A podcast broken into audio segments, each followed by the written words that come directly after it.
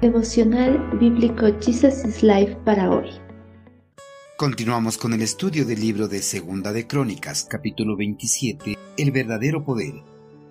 Jotam tenía 25 años cuando subió al trono y reinó en Jerusalén 16 años. Su madre se llamaba Jerusa y era hija de Sado. Jotam hizo lo que era agradable a los ojos del Señor. Hizo todo lo que había hecho su padre Usías, solo que Jotam no pecó porque no entró en el templo del Señor, pero el pueblo continuó con sus prácticas corruptas. El rey Jotam llegó a ser muy poderoso porque procuró vivir en obediencia al Señor su Dios. Alrededor del mundo, cientos de personas constantemente luchan para tener dominio y autoridad sobre otros. Anhelan tener el poder absoluto sobre la humanidad y hacer su voluntad sin ninguna clase de impedimentos. Con esta ambición han iniciado guerras y masacres en diferentes épocas de la historia humana, ocasionando grandes desastres alrededor del mundo. En el pasado, muchos hombres lograron conquistar la cima en sus propias fuerzas, pero esos logros fueron pasajeros, pues el poder que obtuvieron no fue un poder otorgado por el eterno Creador, sino un poder otorgado por Satanás, el príncipe de este mundo. Después de la muerte de Usías, su hijo Jotam asumió el trono de Judá a sus 25 años. Durante su reinado, siguió los excelentes principios que habían guiado la primera parte del reinado de su padre. El nuevo monarca buscó de todo corazón a Dios y en su reinado hizo lo que era agradable a los ojos del Señor. Jotán emuló el recto reinado de su padre y desechó lo malo. Por eso no cayó en el pecado del orgullo ni se sintió superior a sus antepasados en el trono de David.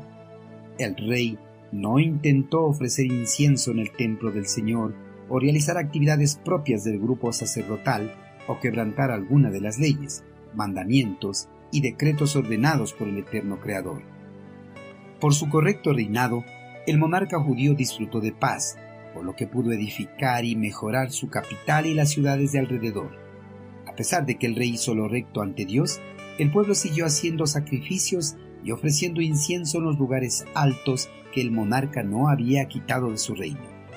El pueblo se encontraba en una depravación excesiva, razón por la cual el fervor de Jotán no produjo ninguna renovación religiosa en el corazón de su pueblo. Ellos siguieron los caminos autodestructivos.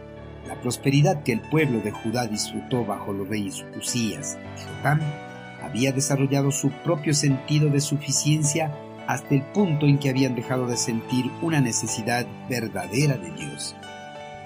A pesar de lo corrupta que se encontraba la mayor parte de la población de Judá, el monarca fue fiel en su adoración al eterno Creador.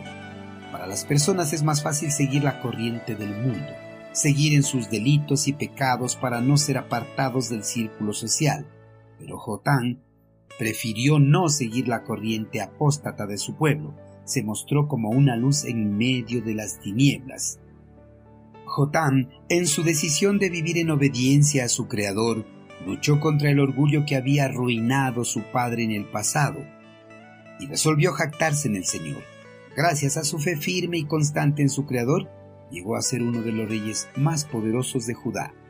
Queridos hermanos, el eterno Creador dio poder y autoridad a Jotam, pues el monarca, a pesar de que gran parte de su reino estaba sumergido en una decadencia espiritual, buscó ser diferente a todo su pueblo, buscó seguir los caminos de Dios y gobernar en conformidad a su voluntad.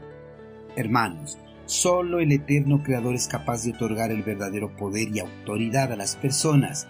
Por eso, si alguien anhela tener poder y autoridad en algún grado, primero tendrá que someterse al señorío de Dios en su vida llevar una vida que le agrade en conformidad a su bendita palabra.